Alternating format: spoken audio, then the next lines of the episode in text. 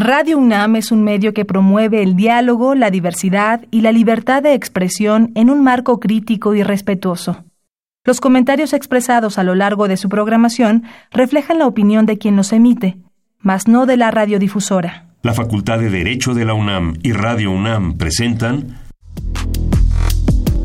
Toda sociedad requiere para su funcionamiento regirse por valores, principios, normas e instituciones. A diario escuchamos, leemos y opinamos sobre temas relacionados con la legalidad. Pero, ¿verdaderamente conocemos nuestros derechos y obligaciones? Tu participación es indispensable. Acompáñanos. Derecho a debate. En la cultura de la legalidad participamos todos.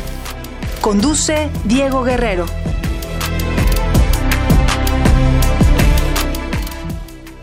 Hola, ¿qué tal? Muy buenas tardes, bienvenidas, bienvenidos a Derecho a Debate en la cultura de la legalidad. Participamos todas y todos. Mi nombre es Diego Guerrero y como cada martes les agradecemos que nos sintonicen por el 96.1 FM Radio UNAM. El día de hoy me acompaña en la conducción Raúl Manzano, quien ya estuvo en otra ocasión con nosotros, quienes son la esencia de nuestra universidad, ya egresado. Eh, Raúl, Raúl, qué gusto tenerte el día de hoy de nueva cuenta aquí en Derecho a Debate. Eh, Diego, eh, muchísimas gracias por esta invitación una vez más a este distinguido programa. Y bueno, pues quisiera eh, comentarles un poco sobre el tema que vamos a charlar el día de hoy, que va a ser un poco la literatura de Charles Baudelaire y la novela de Herman Melville, Bartleby. me parece que son dos obras muy importantes que habría que estudiar, puesto que son obras que están ubicadas en el siglo XIX y pues más o menos el siglo XIX es la era en la que eh, el capitalismo como actualmente eh, pudiera estarse desplegando, eh, comienza también en ese tiempo a, a manifestarse a través de la industrialización, de la creación de ciudades, de las instauraciones de los estados-nación y pues bueno, me parece muy importante hacer una revisión sobre estos temas. Sí, y sobre todo que quienes nos escuchan, los estudiantes de derecho, los egresados de derecho, en esta pandemia yo creo que quitarnos mucho, pronto nos empieza a encasillar y empezamos a leer códigos, empezamos a leer la constitución y nos hemos ido alejando de la literatura. Y la literatura y el derecho van unidos de la mano. Entonces yo creo que este programa va, va a eso, a incitar a quienes nos escuchan a acercarse a la literatura y en estos tiempos que tengan la oportunidad de hacerlo, que no es que tengamos más tiempo que antes, pero darnos esos espacios que son muy importantes. Vamos a escuchar las voces universitarias, lo que sabe, lo que no conoce nuestra comunidad. Y hoy tenemos un programa de lujo. Ya sabrán quién nos acompaña el día de hoy. No se vayan. Las voces universitarias.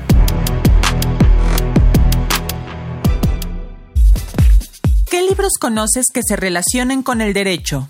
Pues no sé si se puede considerar como libro o como texto jurídico, pero la Constitución, ah, el Código Penal Federal, los diferentes reglamentos que hay como este a nivel estatal, las constituciones estatales.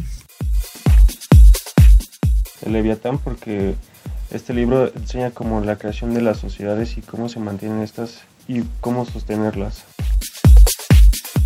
Ah, la verdad no conozco ningún libro que esté relacionado con el derecho. El de Crimen y Castigo de Dostoyevsky, el cual habla de un estudiante cuya creencia en que los fines humanitarios justifican la maldad. Esto pues hace que se desencadene un asesinato. Eh, no, no puedo pensar o no se me viene ahorita ninguno a la mente que tenga que ver con derecho, pero puede ser que se haya leído alguno. Síguenos en Instagram, Facebook y Twitter como Derecho a Debate.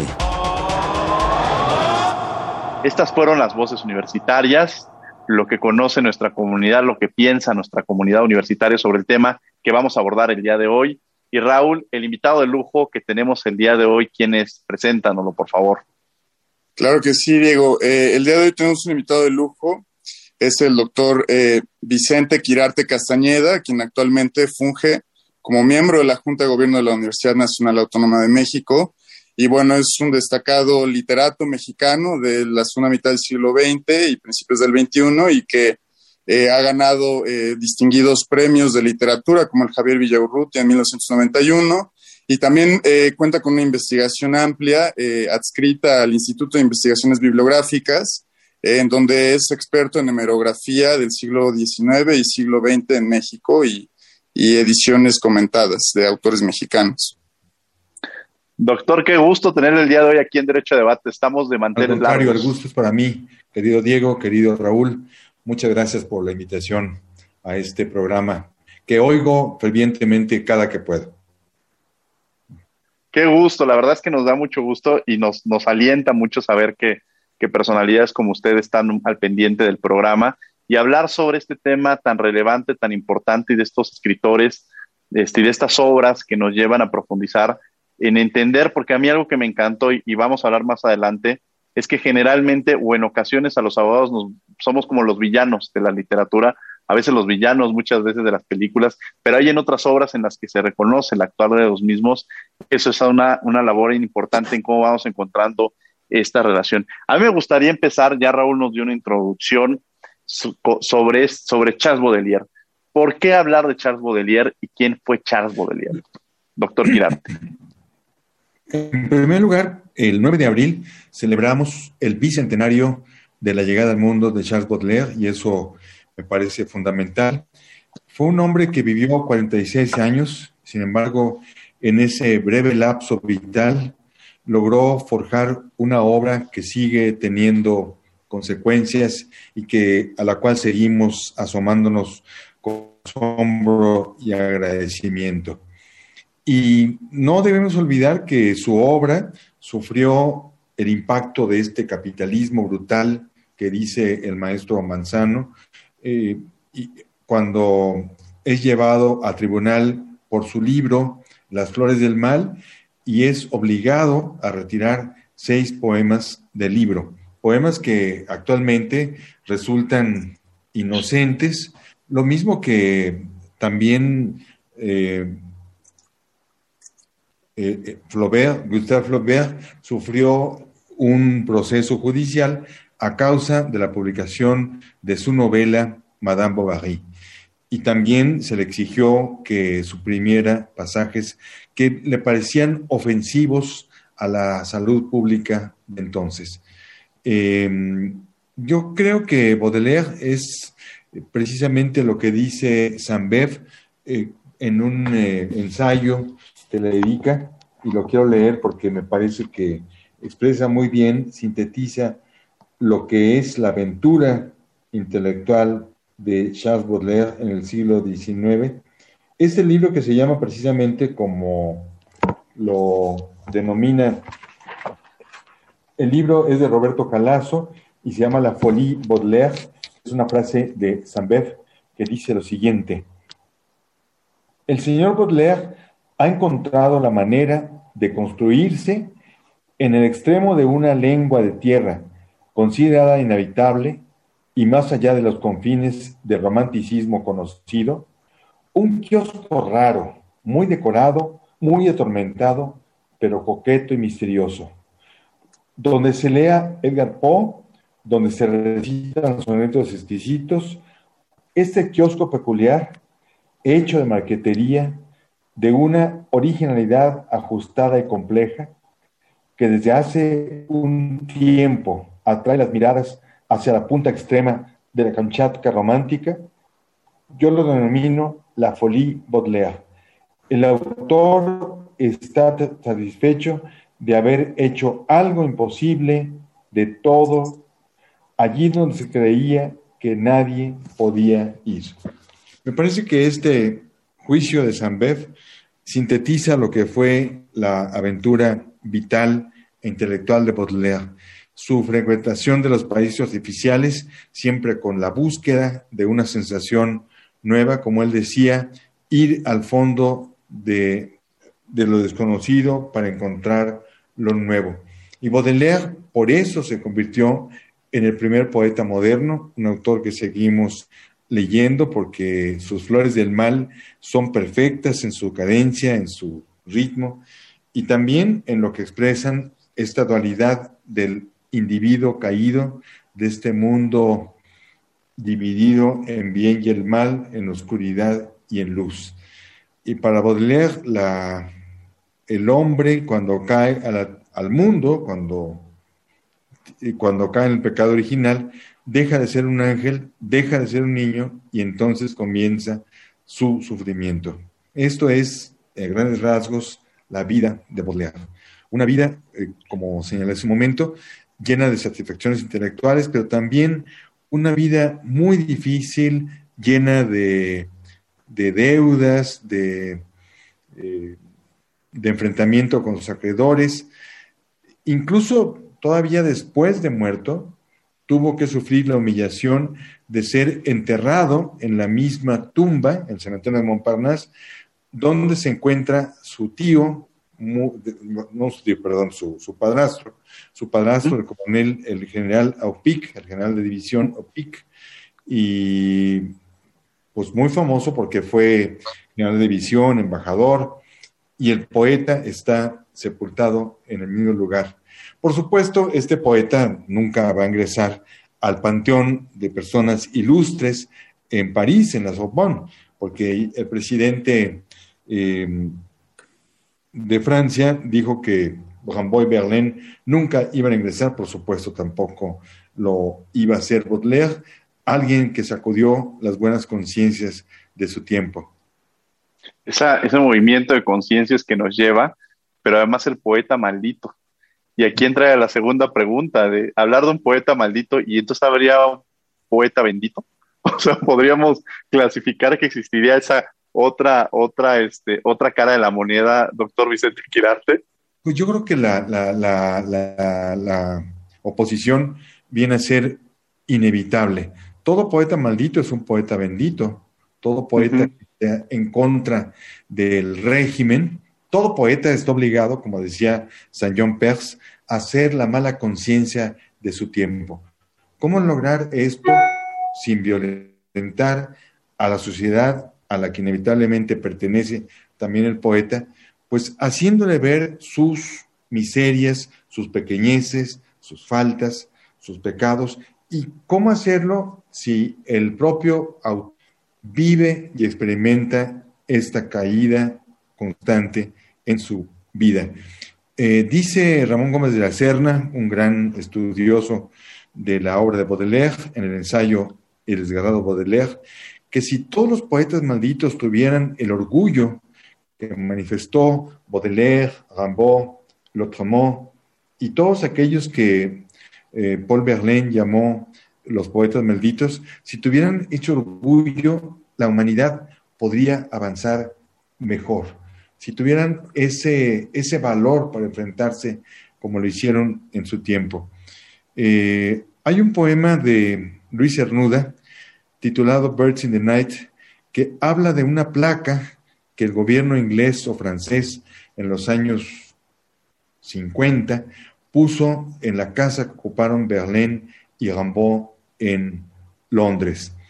Es una placa que se encuentra en un barrio pobre, en Camden Town, en Londres, un barrio proletario ocupado actualmente por migrantes. Y en ese entonces, en, el tiempo de Berlín y de Rimbaud, también era un barrio humilde.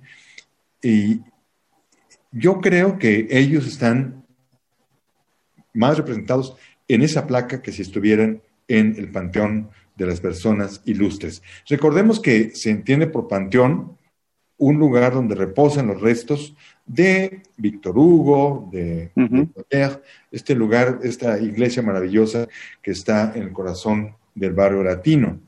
Y por supuesto, allí nunca va a entrar eh, Baudelaire y menos Rimbaud y Berlín.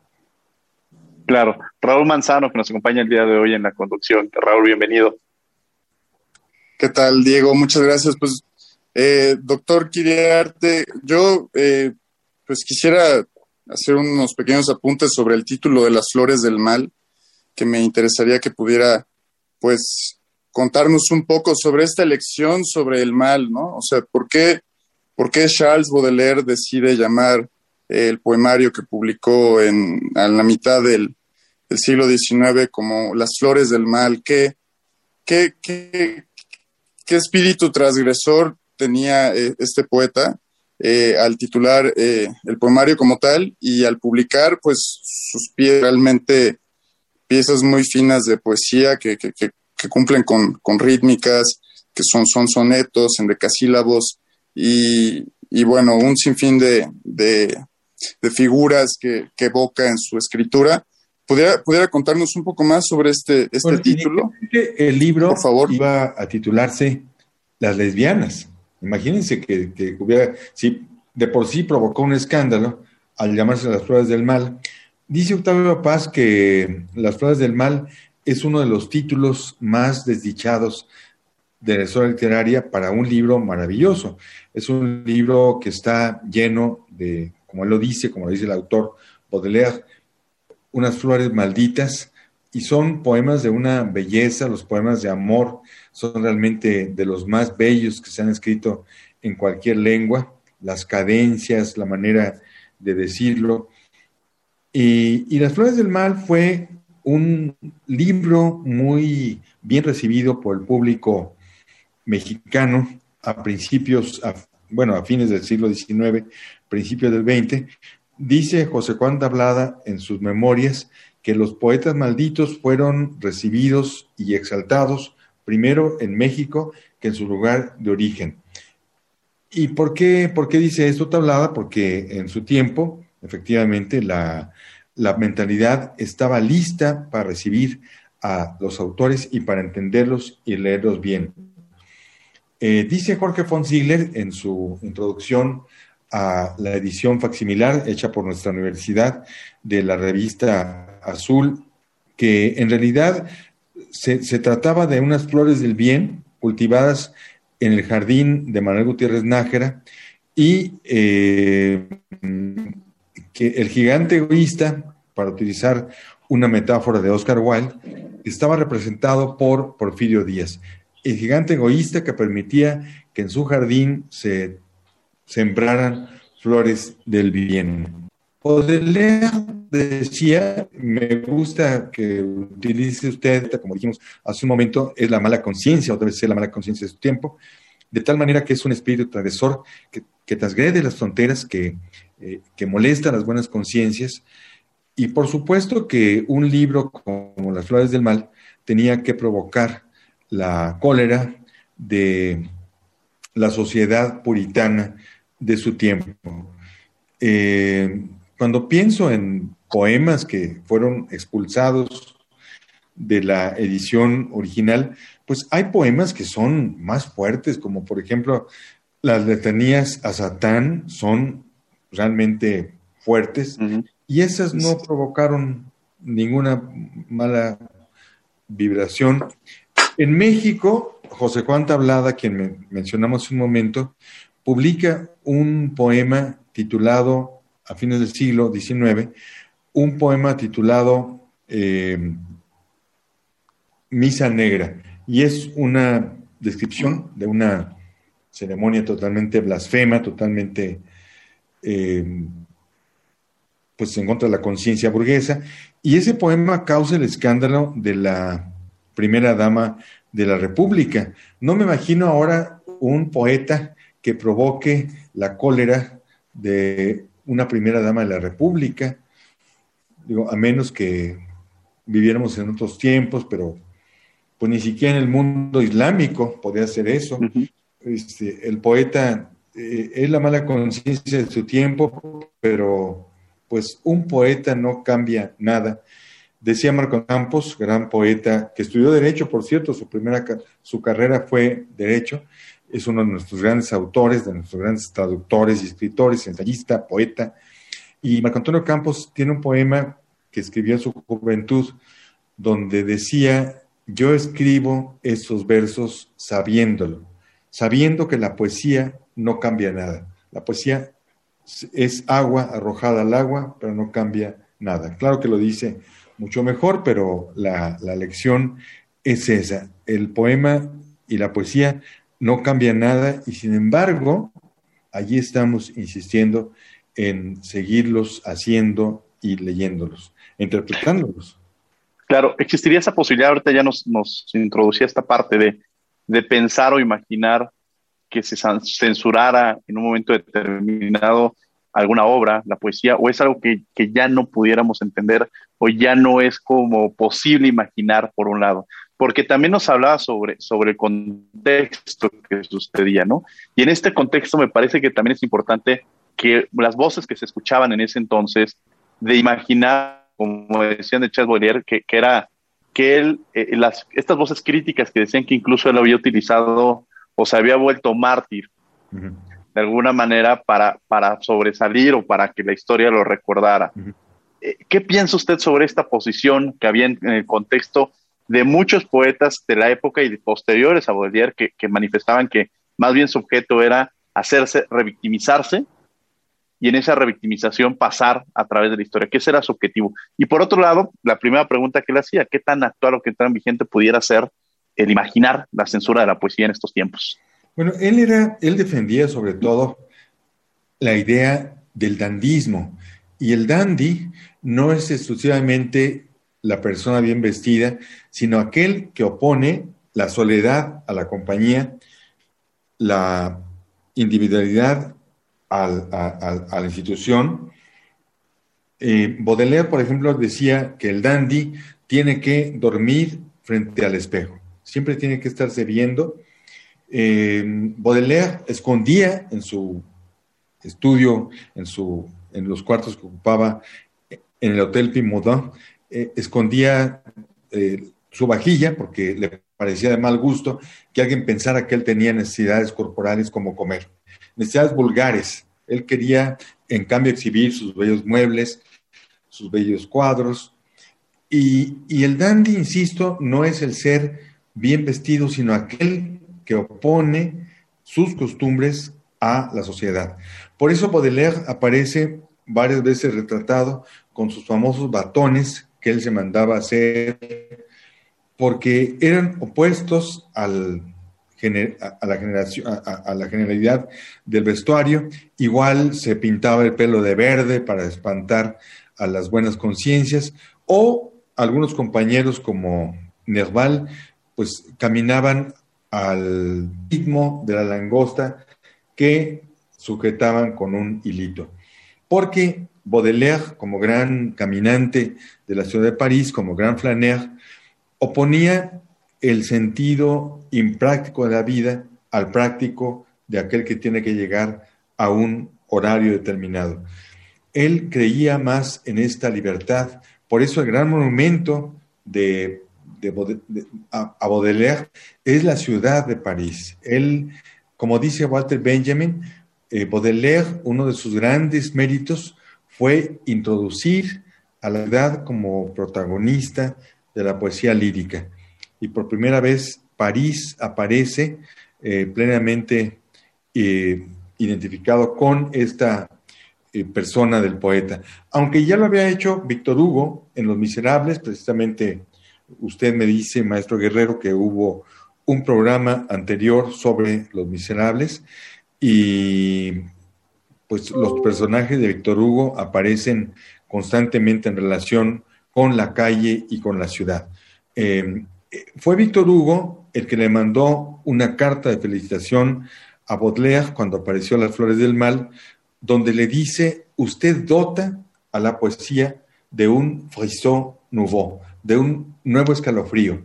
Él estaba reconociendo la absoluta originalidad de la poesía de Baudelaire, esta manera de mezclar el cielo y el infierno, hasta tan con Dios, el spleen con el ideal y relacionarlos de una manera que solamente él podía hacer. Antes de, entrar a, hablar un poco, me gustaría antes de entrar a esta obra para que nos dé mucho tiempo, porque hay una, me encantó y justo le estamos platicando con Raúl esta eh, obra de, de, de Herman Melville, que, generalmente conocemos la de Moby Dick, ¿no? Esa es, su, quizá una de sus obras más conocidas, pero yo creo que una lectura obligada, que todo tiene que ver, es esta de Bartley, ¿no? Este personaje, cómo se va relacionando. Pero antes de entrar ahí, me gustaría, eh, si, si, para no dejar ningún tema en el aire, que nos dijera eh, de Baudelaire con algo con lo que le gustaría, o algún tema con el que le gustaría cerrar, o algún tema pendiente para también profundizar en esta otra parte del programa que queremos tratar. Bueno, Baudelaire, además de Las Flores del Mal, es autor de un libro que me parece de una modernidad extraordinaria, Los pequeños poemas en prosa, que tiene español por esos autores. La traducción que mejor conocemos es la de la poeta mexicana Margarita Michelena, una edición hecha por papeles privados, y en la cual se encuentran poemas maravillosos como A la una de la mañana, donde el poeta eh, opone su soledad al mundo, al bullicio del, del mundanal ruido. Eh, también allí aparece el mal vidriero, donde Baudelaire eh, expresa la importancia del acto espontáneo sobre la, el cálculo mercantil. Em, también aparece allí un poema como un, un hemisferio en una cabellera que me parece todavía superior al poema que aparece en las Flores del Mal con el título La cabellera. El prólogo a los pequeños poemas en prosa es muy claro. Baudelaire dice, ¿quién no ha soñado alguna vez con una prosa, eh, con una prosa eh, sin rima ni ritmo, adecuada a los ritmos de la conciencia y a sus ondulaciones? Y eso es lo que logra en esos poemas en prosa de una modernidad extraordinaria que nos siguen influyendo y nos siguen despertando las más diversas fantasías. Porque no todos son poemas, hay minicuentos, viñetas. Lo que hace Baudelaire en ese libro es realmente expandir esa conciencia como lo dijo en su prólogo. Sí, me gustaría ahora entrar con, con este Perdón, Raúl, algo que quieras decir. Perdóname, Raúl.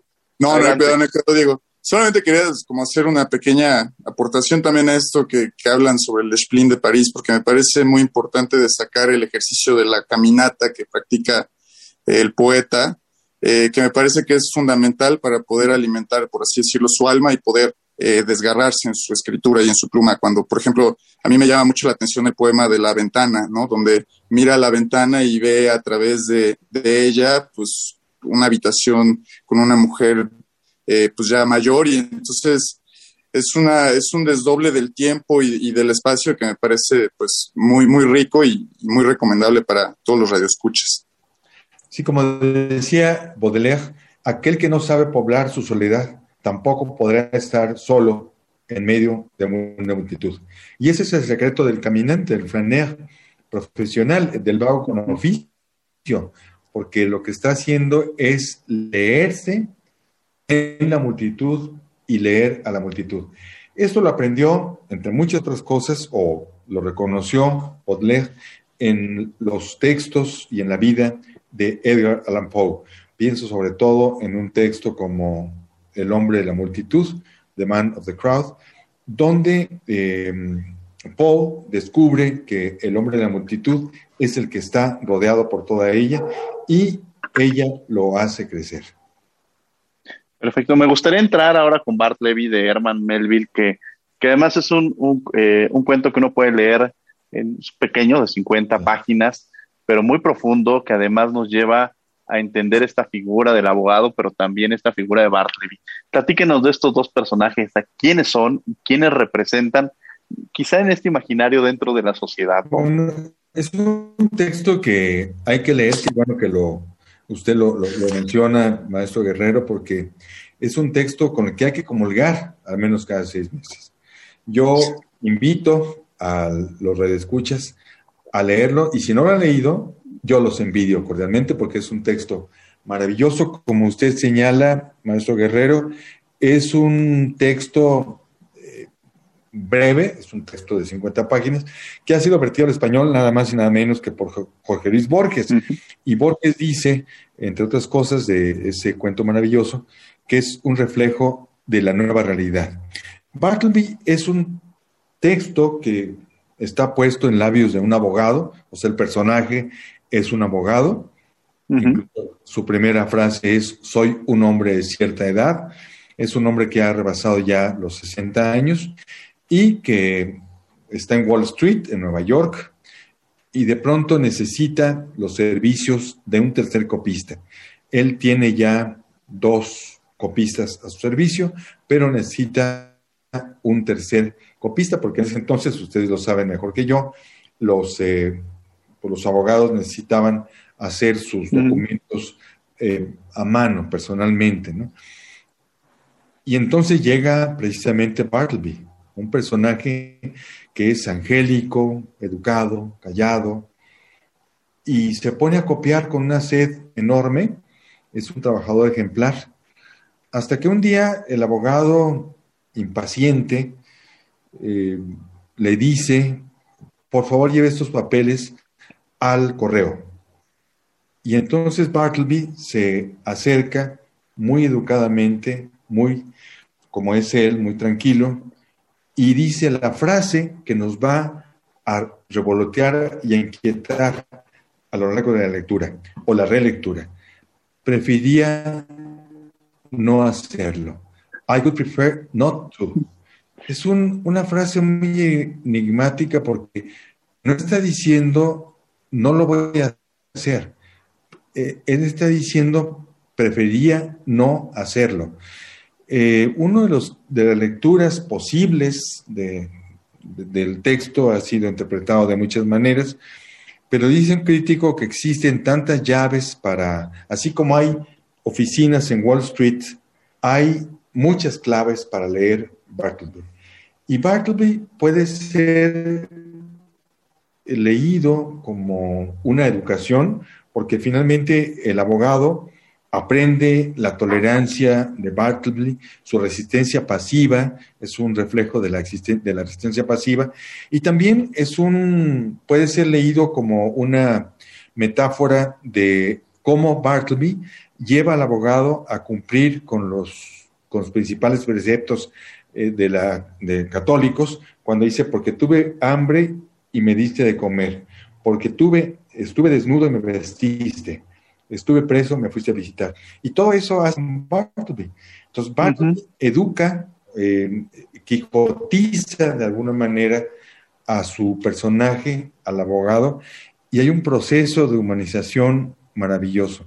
El abogado se da cuenta, no echa a perder el, todo el cuento para que lo lea, para que lo lea el público, por eso no digo al final, pero sí hay este proceso de, de humanización Claro que de pronto nos dan ganas de sujetar por las solapas a Bartleby y decirle a Bartleby, reacciona, ¿por qué no quieres hacer las cosas? Bueno, el abogado, hay un momento en que se desespera y está tan desesperado que deja la oficina antes de que la deje el ocupante que es Bartleby. Él deja su propia oficina y lo deja aquí en la puerta y lo, pues, hasta que los vecinos dicen, oye, este señor no se quiere ir, ahí está en la puerta, ¿qué quiere que lo acusemos de vagancia?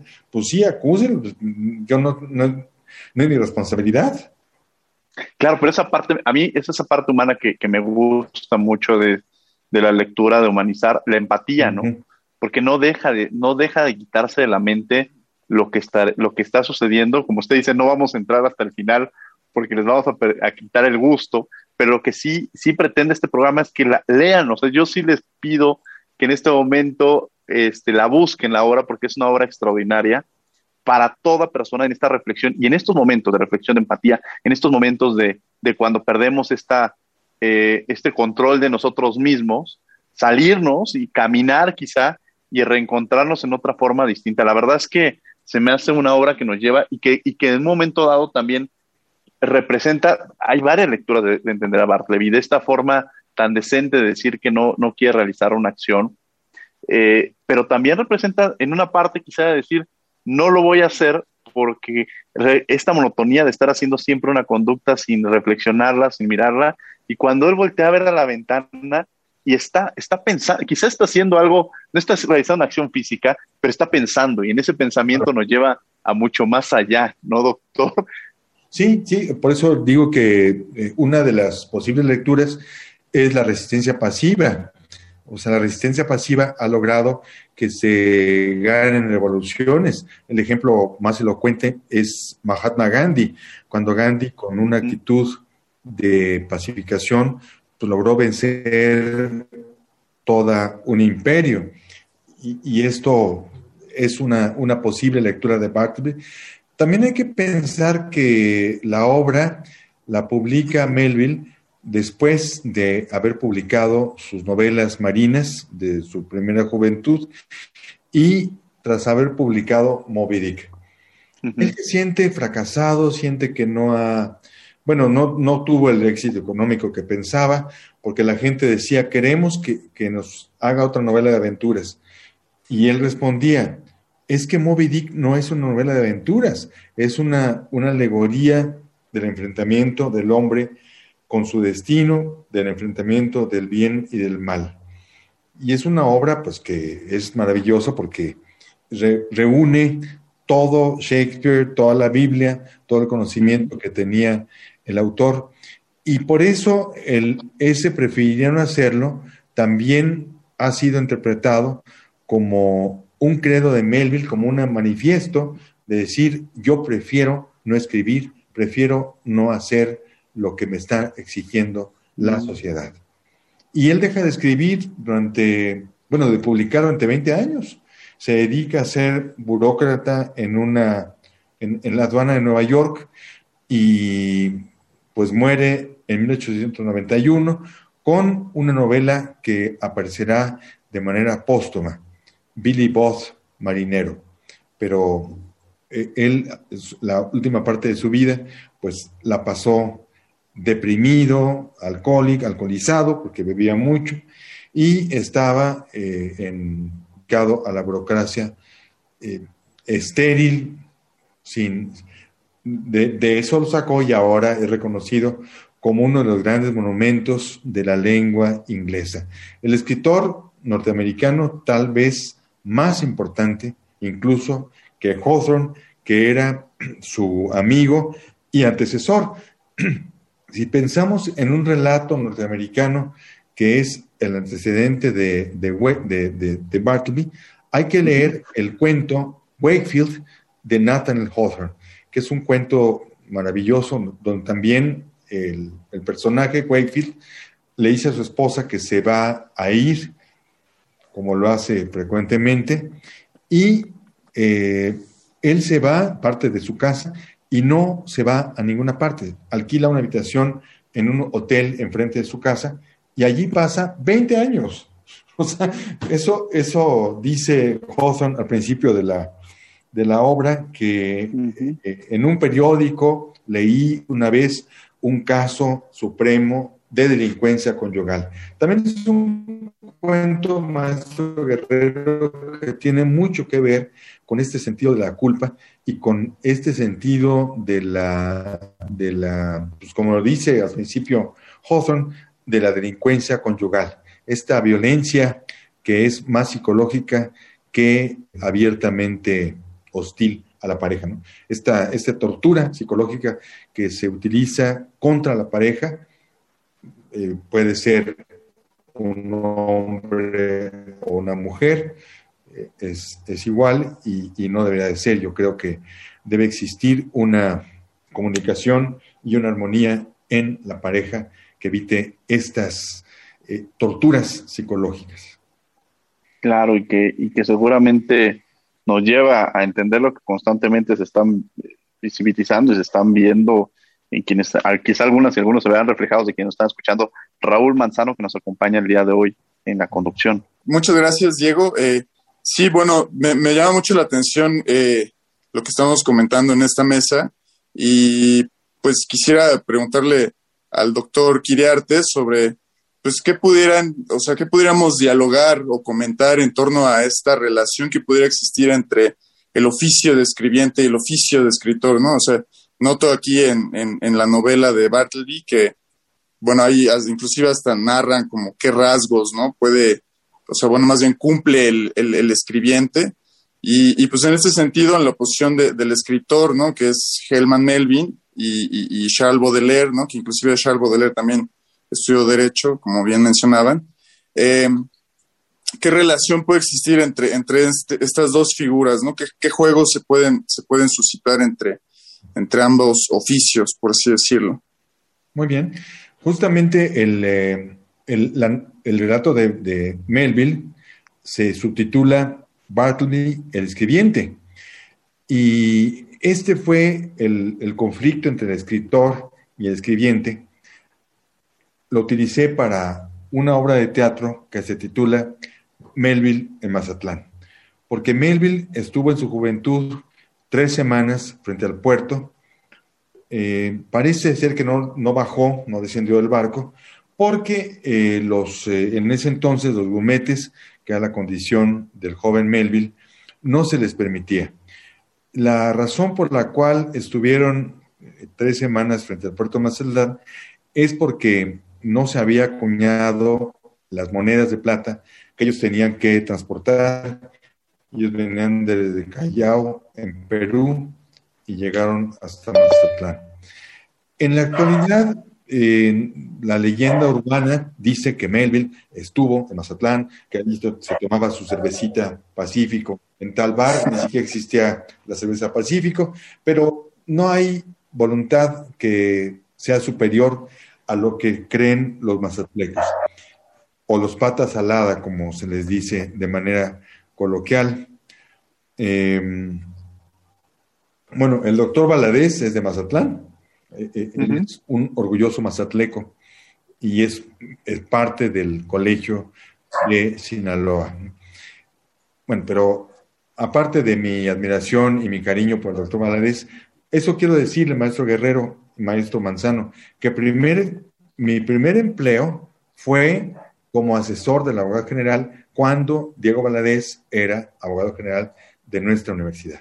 Y yo, trabajé con él a lo largo de, una, de un año, hasta que después de un año, bueno, él no necesitaba de ningún asesor porque él escribe como los dioses, y él me dijo, oye, ¿qué te parecería si te vas, en lugar de trabajar conmigo, a trabajar con Rubén Bonifaz.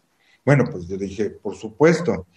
Se cumplió mi deseo de conocer a un poeta al que yo admiraba, que también estudió Derecho. Su primera carrera fue de Derecho y siempre recordaba en los discursos que daba sobre el Día del Maestro a sus profesores de Derecho. Bueno, pero después de este paréntesis, lo que quiero decirles es que en la obra de teatro aparece un conflicto, aparecen los dos Melville, el Melville joven y el Melville maduro, un Melville joven que no ha escrito nada, llega a una banca de Battery Park en Nueva York, no ha escrito nada, pero llega con toda la voluntad de hacerlo. Y se enfrenta a un hombre melancólico, derrotado, y dice, pues no, yo no soy escritor. Y dice, bueno, pero entonces ¿en qué trabaja? Y le dice el Melvin Maduro, bueno, yo trabajo empujando la pluma, porque trabajo en la aduana y empujando la pluma no es lo mismo que poner el corazón en lo que uno escribe. Decía Fernando del Paso que el escritor cuando se escribe es como las letras, como dibujar. Habría para explicar esta dualidad que manifiesta el maestro Manzano, eh, cuando se pone el corazón en lo que se escribe, entonces se, se está dejando de ser un escribiente para ser un escritor. Se está dejando de ser un artesano para ser un artista, con todo el respeto para el artesano, porque el artesano, por supuesto, hace una obra de belleza, pero el artista es el que logra eh, arrancar y llegar a la profundidad de la sensibilidad y de las cosas. La relación entre, el derecho y la literatura, ahorita la Facultad de Derecho trae un proyecto de, de subir una cantidad, una serie de libros este, un proyecto que trae el doctor Raúl Contreras de, acercar la literatura al estudiante. Ah, muy bien. De que más allá de que, de que estén leyendo estos códigos, un día dijo el doctor, abramos un micrositio en el cual haya literatura para que los estudiantes puedan acudir a la misma.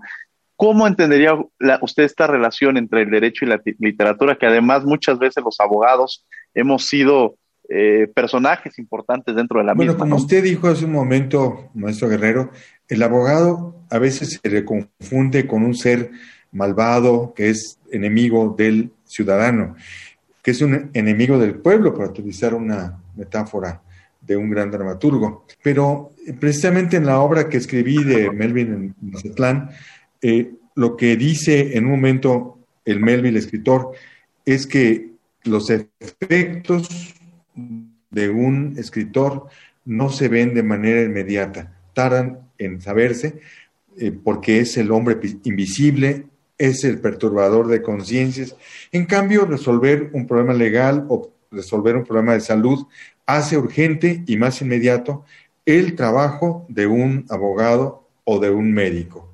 En cambio, el trabajo de un artista es mucho más invisible porque su misión es perturbar la conciencia, no aliviarla. Ahora que está mencionando usted al doctor Fixamudio, ya que lo mencionamos, también recuerdo a abogados como el doctor Ernesto de la Torre Villar o el doctor Bonifaz, que abandonaron su vocación inicial de abogados porque sintieron que no, como usted dice, no eran felices, no eran felices en eh, litigando, entonces abandonaron la abogacía y se dedicaron a otra cosa. El doctor Bonifaz a la literatura y el doctor de la Torre a la historia. Y, eso yo no lo sabía del doctor Fixamudio, pero eso habla muy bien de él, de esa, eh, pues de esa entrega. Eh, yo creo que la, una, una obra que refleja muy bien esta dualidad o esta supuesta maldad del abogado es la obra de Franz Kafka titulada El proceso. Todos estamos temerosos de algún día enfrentarnos a la justicia, de tener un problema legal. Eh, y en ese sentido hay muchísimas obras literarias que podrían enriquecernos, por supuesto, los, los procesos seguidos a Oscar Wilde en el Old Bailey, a raíz de, la acusación que hizo en su contra el, marqués de Queensberry. Eh, entonces, este temor a tener un proceso aparece en Kafka, aparece en Wilde y aparece, por supuesto, en Baudelaire y en Flaubert, como dijimos hace un momento. Y todos los escritores, hay muchísimas obras que tienen relación con la literatura. De hecho, en la UAM, donde yo fui profesor en la UAM Escaposalco durante varios años, durante nueve años, tuvimos un seminario donde comparábamos las obras literarias con el derecho. Hay una vinculación muy estrecha y debemos estudiarla. Yo pienso que esto enriquece a ambas disciplinas. Qué bueno que lo vayan a hacer ustedes, maestro Guerrero. Muchas gracias, doctor. Y bueno, vamos a tener que ir a un corte, vamos a descubriendo tus derechos y regresamos aquí a Radio UNAM, estás en 96.fm, esto es Derecho a Debate. Descubriendo tus derechos. Derecho a la reproducción asistida en parejas homosexuales. La decisión de las personas para ser madres o padres correspondiente al derecho a la familia se ve relacionado con la autonomía reproductiva y con los beneficios del progreso científico y tecnológico. Las parejas del mismo sexo que deseen ejercer su rol de madres o padres tienen derecho a ser informados sobre los métodos para regular la fecundidad sin ningún tipo de discriminación la familia es la institución que provee de herramientas a las y los ciudadanos. Formar una es un derecho humano que conlleva una gran responsabilidad. Escuchas Derecho a Debate. La última y nos vamos. Bien, estas fueron descubriendo tus derechos. Estamos en la última y nos vamos con algo con lo que quieras cerrar, doctor Vicente Quirardo. Bueno, yo espero, maestro Guerrero, que esta sea la primera de una larga serie de conversaciones. El tema proporciona muchísimas claves. Quiero recordar tan solo la desaparición, la partida reciente del doctor Moreno, quien fue un distinguido criminalista y experto en las novelas de Sherlock Holmes, en los relatos de Sir Arthur Conan Doyle. Así que espero que en el futuro podamos explorar este terreno que es tan fértil y quedarnos con las enseñanzas del doctor Moreno y de multitud de personas que, intervinieron en el curso que impartimos, Roberto Corea y yo, que se llamó El Canon Holmes, y donde analizamos precisamente las obras del personaje más ilustre de la literatura. Muchas gracias, este doctor Raúl Manzano, con algo con lo que quiera cerrar.